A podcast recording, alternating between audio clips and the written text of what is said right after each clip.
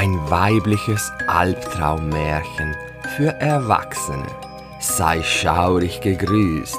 Willkommen zu Do You Horror, dem Podcast für alle Gruseljunkies und die es noch werden möchten. Heute gibt's eine Filmrezension. Suspiria von Dario Argento, dem wohl bekanntesten Gruselregisseur aus Italien. Meine Rezensionen sind spoilerfrei. Hör also gerne rein, auch wenn du den Film noch nicht gesehen hast. Und jetzt mach's dir gemütlich, denn es geht los. Only thing more terrifying than the last 12 minutes of Suspiria the first 92. Das versprach uns ein Trailer von damals. Nach seinen ersten vier Werken wagt sich Argento 1977 mit Suspiria zum ersten Mal in das wirklich übernatürlich Magische. Suspiria gilt als einer der Höhepunkte, wenn nicht der Höhepunkt im Schaffen von Argento, vor allem im Ausland. In seiner Heimat Italien wurde dieser Streifen noch nicht angemessen gehuldigt. Offensichtlich war der Film zu futuristisch für den damaligen Geschmack des durchschnittlichen italienischen Publikums. Und tatsächlich wurde er landesweit nicht zum kommerziellen Erfolg. Anders im Rest der Welt, vor allem in Frankreich, Deutschland, Japan, den USA und so weiter, wo Suspiria enormen Erfolg hatte und seinen Autor international bekannt machte. Suspiria ist der erste Teil der sogenannten Muttertrilogie von Argento, die mit Inferno 1980 den zweiten Teil bekam und erst 2007 mit Mother of Tears beendet wurde. Was bedeutet eigentlich der Titel Suspiria? Das kommt aus dem Lateinischen Suspirium und bedeutet so viel wie tiefes Atmen. Lass uns mal die Geschichte und Handlung durchleuchten. Susie Banyan, von Jessica Harper gespielt, möchte eine professionelle Balletttänzerin werden. Und so macht sie sich auf den Weg nach Freiburg im Schwarzwald, um dort an einer der renommiertesten Ballettschulen der Welt zu studieren. Kaum gelandet und in der Schule angekommen, bemerkt sie schnell, dass etwas Böses und Übernatürliches in der Akademie geschieht.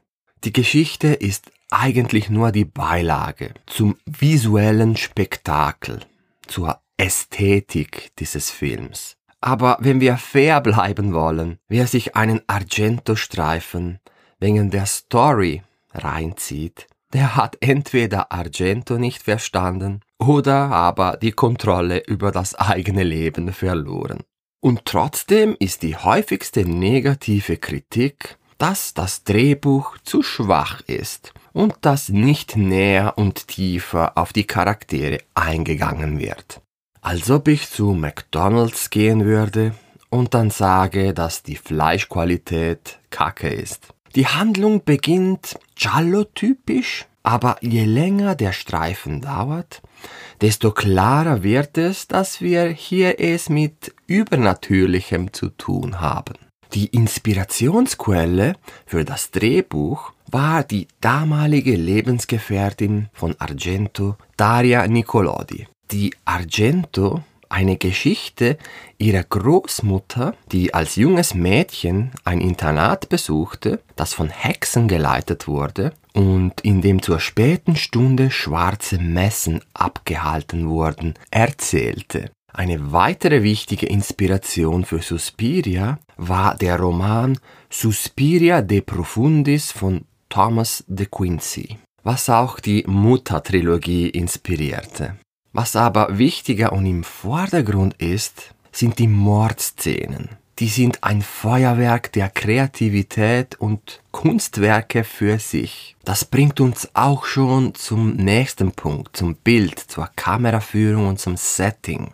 Suspiria ist wie gesagt vor allem ein visuelles Meister- und Kunstwerk. Und ich behaupte, er würde glatt auch ohne Dialoge gut funktionieren. Die Ankunftsnacht von Susie ist ein Stück Horrorgeschichte. Ab dem Zeitpunkt, als Susie den realen, sicheren Flughafen von München verlässt, trifft sie auf eine unwirkliche und bedrohliche Welt, die sie in den Farben Rot, Gelb, Blau und Grün begrüßt.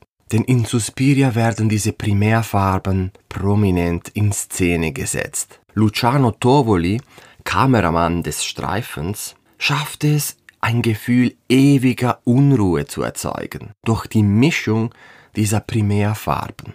Und dank dem herrlichen Technicolor-Format, das angewendet wurde. Die Taxifahrt zur Akademie, die ersten Morde, pure Angst und Magie, mit einer superlativen Bildgestaltung, die uns direkt in dieses Märchen hineinversetzt. Ich kenne keine andere Anfangsszene, die so klar und deutlich die Marschrichtung des gesamten Films präsentiert. Die Farbe des Bluts, fast neonrot, fügt sich auch nahtlos in die Farbpaletten ein. Nichts ist und soll realistisch sein. Wir befinden uns ja in einem Albtraummärchen. Die typische Kameraführung von Argentos Filmen erlebt in Suspiria ihren Höhepunkt.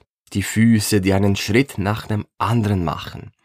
Die Nahaufnahmen der Tanzschülerinnen. Die rote Flüssigkeit, die im Lavabo abfließt. Argento ließ sich von der Technicolor-Pracht von Walt Disneys Schneewittchen und die sieben Zwerge inspirieren und heuerte dazu Luciano Tovoli an. Dazu sagte Tovoli, um Suspiria sofort zu einer völligen Abstraktion von dem zu machen, was wir alltägliche Realität nennen, habe ich die normalerweise beruhigenden Primärfarben nur in ihrer reinsten Essenz verwendet, wodurch sie sofort überraschend gewalttätig und provokativ wirken. Dieser knallbunte Kunstgriff hat aber auch eine gewisse Distanzierung auf den Betrachter. Dazu Tovoli. Man sagt sich, das wird mir nie passieren, weil ich noch nie in meinem Leben so intensive Farben gesehen habe. Das gibt einem ein Gefühl von Sicherheit und zugleich eine seltsame Anziehungskraft, immer tiefer in diese farbenfrohe Reise einzutauchen. Suspiria ist aber auch voll von Symbolen und Anspielungen auf Kunst und Okkultismus. Und wer von euch von digitalen Special Effects verwöhnt ist und noch keine großen Erfahrungen mit Horrorfilmen aus den 60ern und 70ern gemacht hat, der wird sich vielleicht an diesen Special Effects stören. Denn die sind alle handgemacht und passen hier wie die Faust aufs Auge. Zum Schauspiel. Jessica Harper, die die Protagonistin Susie Bannion interpretiert, gefiel Argento in The Phantom of Paradise von Brian De Palma. Und weil sie große Augen hatte. So wählte er sie für die Hauptrolle. Sie hat zugegebenermaßen auch eine gewisse Ähnlichkeit mit Schneewittchen. Ihre Rolle interpretiert sie sehr gut indem sie eine zunächst ungläubige und naive Susi spielt, die aber später in der Geschichte gegenüber der Tanzakademie und ihrer Direktorinnen immer misstrauischer wird. Im Cast finden wir auch noch Alida Valli und Joan Bennett, zwei bekannte Gesichter des damaligen klassischen Kinos. Beiden passt die Rolle der Tanzlehrerin respektive der Vizedirektorin wie maßgeschneidert und bringen sie mit Bravour rüber. Ein besonderes Lob gebührt Susis Weggefährtin und Partnerin in Crime bei der Entdeckung der Machenschaften in der Akademie. Ich spreche von Sarah, die von Stefania Casini toll und glaubwürdig interpretiert wird. Und eigentlich ist es Sarah, die die Aufdeckung der Geheimnisse in der Akademie voranbringt und Susi dabei immer mehr involviert. Ansonsten gibt es keine größeren Ausfälle beim restlichen Cast. Alle steuern mit ihren Darbietungen bei, dass Suspiria bedrohlich, magisch und beängstigend wirkt. Und wenn du den Film schaust und dich das teils kindische Aufführen der Charaktere, vor allem der Schülerinnen, irritiert, sei beruhigt. Ich war's auch. Wieso verhalten sich diese erwachsenen Menschen wie Kinder oder Teenies? Fragte ich mich beim erstmaligen Schauen.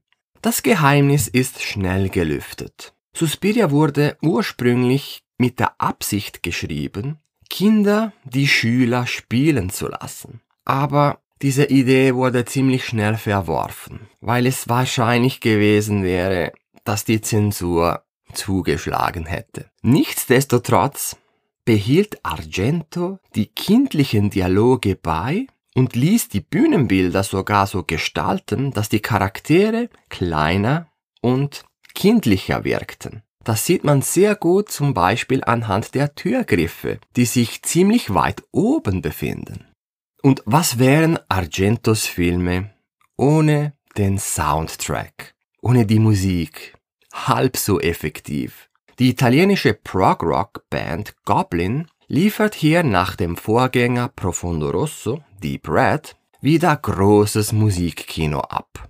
Zusammen mit Argento spielten sie simple, aber sehr effektive Motive ein. Synthesizer, Tribals, Elektronik und sogar das Buzuki, ein Instrument der griechischen Musik, wurden dafür verwendet. Auch das ist ein Kunstwerk im Kunstwerk. Der Soundtrack entstand vor den Dreharbeiten. So konnte Argento die ganze Musik und die Soundeffekte vor Ort am Set nutzen und drehte sie so laut auf, damit die Schauspieler ein Gefühl für die Grundstimmung des Streifens bekamen.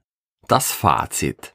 Suspiria ist definitiv nicht ein Film für alle. Auch nicht für jeden Horrorfilm-Afficionado. Auf Suspiria muss man sich einlassen können. Er ist nicht perfekt, aber einzigartig. Einen solchen Film werden wir nie wieder sehen. Und das ist auch gut so, denn so wie er ist, ist es ein Meisterwerk der Horrorgeschichte. Wenn du die Schnauze voll von typisch amerikanischen Produktionen mit linearem und logischem Plot und Drehbuch hast, dann wirst du mit Suspiria Freude haben.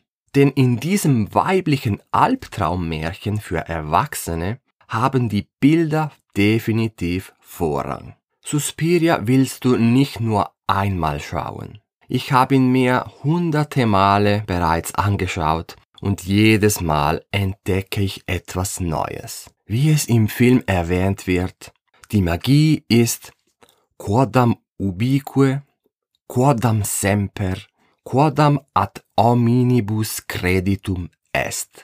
Was so viel heißt wie, die Magie ist etwas, an das jeder überall und immer glaubt. Meine Bewertung 5 von 5 Sternen für den wahrscheinlich einzigartigsten Horrorfilm der Geschichte. So, und das war meine Rezension zu Suspiria. Hast du den Film bereits gesehen? Was hältst du davon? Schreib mir gerne dazu einen Kommentar auf Spotify. Ich bedanke mich ganz blutig fürs Zuhören und freue mich, dich beim nächsten Mal bei Do Your Horror wieder mit dabei zu haben.